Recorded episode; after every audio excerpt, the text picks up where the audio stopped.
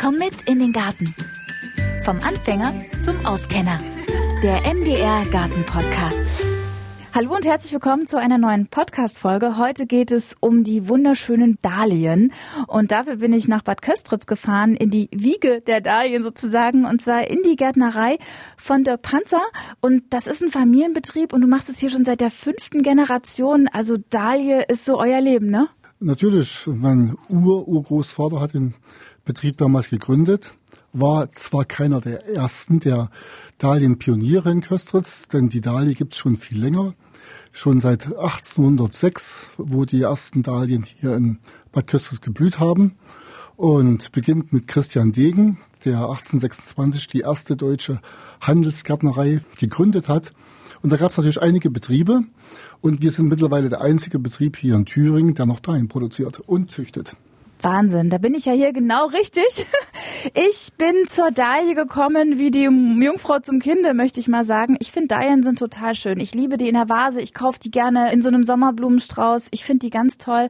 Aber irgendwie habe ich einen Heidenrespekt so als Gartenanfängerin davor, mir die in den Garten zu holen. Jetzt habe ich letzten Herbst Buga-Dahlien geschenkt gekriegt. Die habe ich jetzt hier mal mitgebracht. Dirk, wollen wir da mal reingucken? Also mir wurde gesagt, ich soll die in Papier reintun, in eine Kiste, in den Keller stellen. Habe ich gemacht. Was sagst du? Die sehen recht gut aus. Die sind doch total vertrocknet. Guck doch mal. Nee, das sind die Fadenwurzeln, die sowieso noch abgeschnitten werden müssen. Der Korpus ist fest. Das ist die Hauptsache.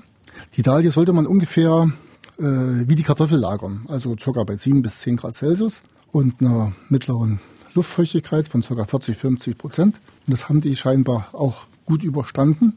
Wenn ich die jetzt für die Pflanzung vorbereite, dann schneide ich einfach hier diese Fadenwurzeln ab. Ich ja, stimmt, weil wenn ich jetzt hier so gucke, ja. du hast ja hier auch ganz viele liegen, die haben diese Fadenwurzeln alle nicht dran. Die hast du also schon ganz abgeschnitten. Genau, ganz genau. Dann, dann äh, kürze ich den Wurzelhals ein. Und denn um den Wurzelhals herum sitzen die Vegetationspunkte, an der die Dahlia austreibt. Und wenn sie jetzt über den Winter ein bisschen eingeschrumpelt ist, kein Problem. Ich kann die einfach mal eine Stunde ins Wasser einlegen, dass die nochmal aufquillt. Denn diese Wurzel ist ja ein Speicherorgan und dann treibt die garantiert aus. Was meinst du mit Wurzelhals? Den Stiel? Ja, genau, den Stiel. Der, der Stängel ist der Wurzelhals und um den Stängel herum treibt die Dahlie im Frühjahr aus. Okay, also du sagst, die sieht gut aus. Ich finde, die ja. sieht ganz schlecht aus, aber du bist der Experte. Überhaupt nicht, überhaupt nicht. Man soll sich in dem Moment vom Äußeren nicht täuschen lassen. Ich sage ja, die Fadenwurzeln, die schneide ich sowieso ab beim Ausputzen der Dahlie. Wenn ich das dann pflanze, äh, wird der abgeschnittene Wurzelhals circa noch mal mit zwei Zentimeter Erde bedeckt.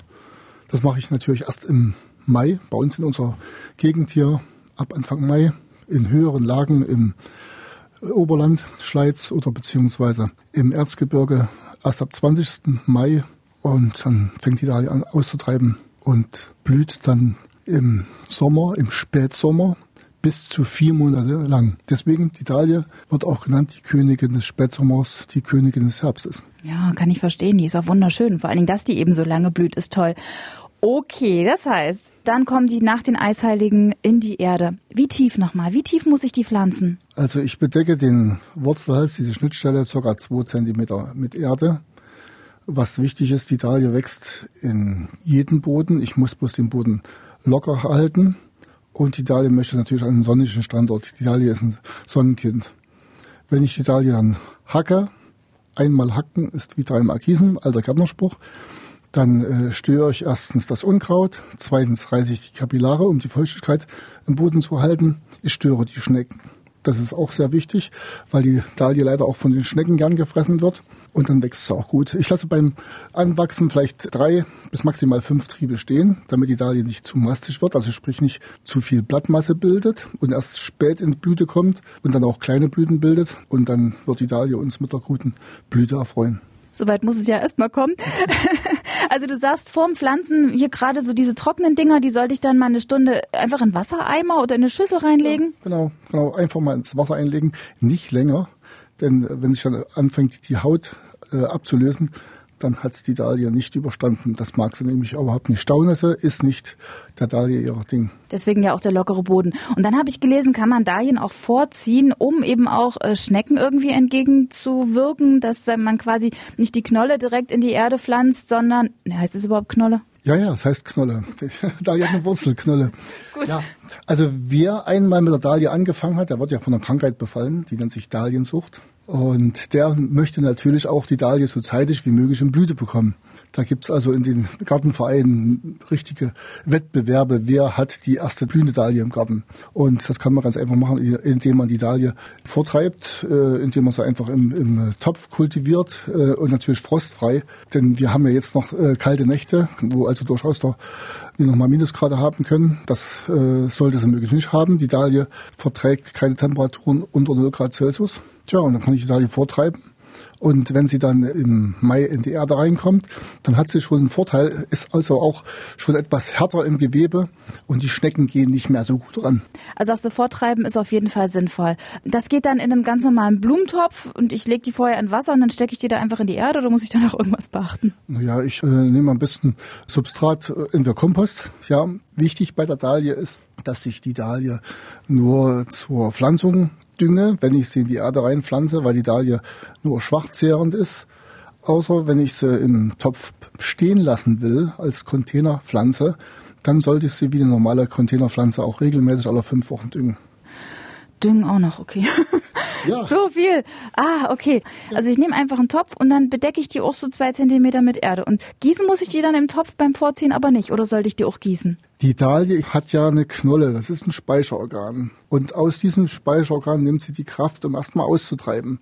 Natürlich irgendwann mal braucht sie auch Wasser, wie jede Pflanze, weil sie natürlich äh, Wasser zieht regelrecht. Dann gieße ich nochmal an, halt im Boden leicht feucht. Okay, und dann nach den Eisheiligen kommt das Teil mit zwei, drei Zentimeter Erde bedeckt in genau. den Boden rein. Und ähm, wie dicht darf ich da, ich meine, ich habe jetzt hier so, ich glaube, fünf oder sechs verschiedene, ähm, wie dicht darf ich die setzen? Wie, wie viel Platz braucht die dann so? Das hängt von der Größe der Dahlie ab, wie, wie groß sie wird. Es gibt ja Sorten, die bloß äh, 20, 30 Zentimeter hoch werden. Da kann ich durchaus fünf, sechs bis sogar sieben auf einen Quadratmeter drauf pflanzen. Wenn ich aber hohe Sorten habe, es gibt ja Sorten, die werden Meter 50, sogar noch größer, dann reicht das, dass ich drei Dahlien maximal auf einen Quadratmeter pflanze. Okay, da kann man sich natürlich belesen, wenn man sich neue Dahlienknollen kauft, dann steht das ja drauf, wie groß sie sind. Ich habe jetzt hier Überraschung in meiner Kiste. Ich weiß es also überhaupt nicht. Ähm, was würdest du da sagen? Zur Sicherheit dann so vielleicht erstmal nur drei auf den Quadratmeter? Ja, die soll sich natürlich auch gut entwickeln. Und die Dahlie entwickelt ja fast eine Strauchform, deswegen nicht zu eng aufeinander pflanzen und äh, sich daran erfreuen. Natürlich hat die Dahlie, äh, ist, ist gerne kuschelig untereinander man sagt, die Dahlia hat keinen Ellenbogen. Das heißt, äh, sie möchte am liebsten äh, unter sich selbst im Beet stehen. Und das Problem ist natürlich auch, wenn ich die Dahlie in Staudenbeete reinpflanze, wo dauerhafte Stauden drin stehen, habe ich Probleme mit der Schneckenbekämpfung. Ich kann ein Beet, wo ich nur Dahlien drin stehen habe, problemlos im Herbst umgraben und die Schneckeneier damit äh, nach oben transportieren und bekämpfen. Dagegen bei Dauerstaudenkulturen habe ich immer die Gefahr, dass Schneckenkörner unten im Boden bleiben und dann ich mich wundere, dass meine Dahlien nicht austreibt, weil die Schnecken noch nicht mal oben rauskommen brauchen, sondern einfach unten an den frischen Trieben knabbern können. Okay, also suche ich mir einfach in meinem Garten jetzt ein Stück freies Beet, äh, wo ich dann nur die Dahlien reinmache, wo drumherum jetzt nicht so viel ist. Für den Anfang auf jeden Fall. Ja, und wie schon gesagt, hacken, hacken, hacken. Hacken, hacken, okay, aber auch gießen. Die Dahlie kann sogar sich aus dem Morgentau das Wasser ziehen. Das Gießen ist bei der Dahlie nicht das Wichtigste. Wenn ich ein trockenes Jahr habe, dann kann es durchaus sein, dass ich mal die Dahlie gelegentlich mit einem Schluck Wasser versehen muss. Aber normalerweise mache ich das nicht. Durchs Hacken reiße ich die Kapillare auf und die Dahlie holt sich das Wasser, was im Boden steckt. Ist ja irre. Das heißt, die Dahlie ist an sich so als Pflanze total pflegeleicht. Ja, das ist das, was die Leute abschreckt. Die sagen sich, ich muss im Frühjahr ein großes Loch buddeln und die Knolle reinbringen, weil die Knolle natürlich immer größer wird. Aber das kann man schon mal verhindern, indem man die zu große Knolle einfach teilt man muss bloß darauf achten, dass beim Teil immer ein Stück Spross an dem verbliebenen äh, Stück dran ist, weil äh, um den Spross herum die Vegetationspunkte sitzen. Ja, und das nächste Problem für manche ist, äh, dass sie die Dahlie im Herbst roden müssen, weil sie den Winter hier in unseren Beiden nicht übersteht. Aber die Dahlie blüht bis zu vier Monate. Es gibt wenige Blumen, die so lange blühen wie die Dahlie. Das entschädigt für alles. Okay, wenn du das sagst, ich versuche mich ja jetzt dran. Also ich finde, mich überzeugt jetzt erst schon mal, dass die Pflege leicht im Anbau ist. Ja, klar, das schreckt ab, es schreckt ab, dass du dir merken musst, wo die Dinger stehen. Gut, das sieht man ja dann auch, wenn sie so lange blüht. Dann muss man sie rausholen. Okay, da gehe ich ja auch noch mit. Mein Problem ist die Lagerung. Du hast mich jetzt erstmal schon beruhigt, dass ich mit dieser Ad-Hoc-Überraschung hier, dass ich schon mal nichts so arg schlimm falsch gemacht habe. Das heißt, ich lagere die dann am besten in einem Keller und so wie ich es jetzt auch gemacht habe, im Papier habe ich die einfach eingewickelt. Oder gibt's da noch was anderes zu empfehlen? Manche hängen das, glaube ich, auch sich an die Kellertür in irgendeiner gelochten Tüte. Ganz genau. Also erstmal braucht man die Dahle nicht in irgendeinem Substrat zu lagern, sondern äh, einfach in einer Holzkiste, Holzbock Biozid, unter sich selbst. Das ist also erstmal schon das Richtige, was du gemacht hast. Und zweitens, wenn ich die Dahlie in einem zu trockenen Keller lage. Die Leute haben heute oftmals das Problem, entweder ist der Keller zu trocken und zu warm, sprich der Heizungskeller, dann besteht die Gefahr, dass die Dahlie im Winter austrocknet. Und deswegen hängt man sie oftmals auf. Dann kann man nämlich schnell mal mit einer Gießkanne drüber gehen oder mit einer Sprühflasche und kann die Knolle befeuchten, wenn die anfängt zusammenzuschrumpeln und das überflüssige Wasser kann abfließen. Denn das ist ganz wichtig. Auf keinen Fall die Dahlie in einem geschlossenen Gefäß lagern, also in einer Kiste, die nach unten nicht offen ist und dann im Wasser reingießen. Denn äh, dann verfault sie regelrecht. Das ist der Dahlie ihr Tod. Das ist der Dahlie ihr Tod. Und genauso ist das Problem, wenn jemand äh, einen Keller hat, äh, diese alten Keller, die relativ kühl sind, also eigentlich gut für die Lagerung, sind oftmals sehr feucht. Und äh, in so feuchten Keller besteht auch wieder die Gefahr, dass sie dann anfängt zu faulen oder zu schimmeln. Und dann äh, habe ich mit diesem Aufhängen natürlich den gleichen Effekt. Die Dahlie wird durchlüftet und kann abtrocknen. Und könnte ich die auch in meinem Gartenhaus zum Beispiel lagern? Was ist denn so die niedrigste Temperatur, die so eine Dahlienknolle aushält, eingepackt im Papier? Also ziemlich genau 0 Grad Celsius. Bei 0 Grad Celsius oder bei minus 0,1 Grad Celsius platzen die Zellen der Dahlie, die werden glasig und nach äh, zwei, drei Tagen fängt es an zu faulen und geht kaputt. Okay, also müsste es in meinem Gartenhaus theoretisch frostfrei sein. Ja, simpel, einfach frostfrei. Und sag mal, gibt's auch winterharte Sorten irgendwie? Gibt's sowas überhaupt? Ja, also wir hatten mal Kunden, die erzählten mir, dass sie von einem Holländer äh, winterharte Dahlien gekauft haben. Und das war ein guter Schätzmann. Der hat ihm einfach bloß vergessen zu sagen, dass in Holland maritimes Klima herrscht und dort manchmal die Dahlien im Winter überstehen, weil es nicht gefroren hat. Es gibt eine Wildform, die bis minus zwei Grad circa unten im Wurzelhals leicht durch ihre leichte Verholzung äh, das aushält.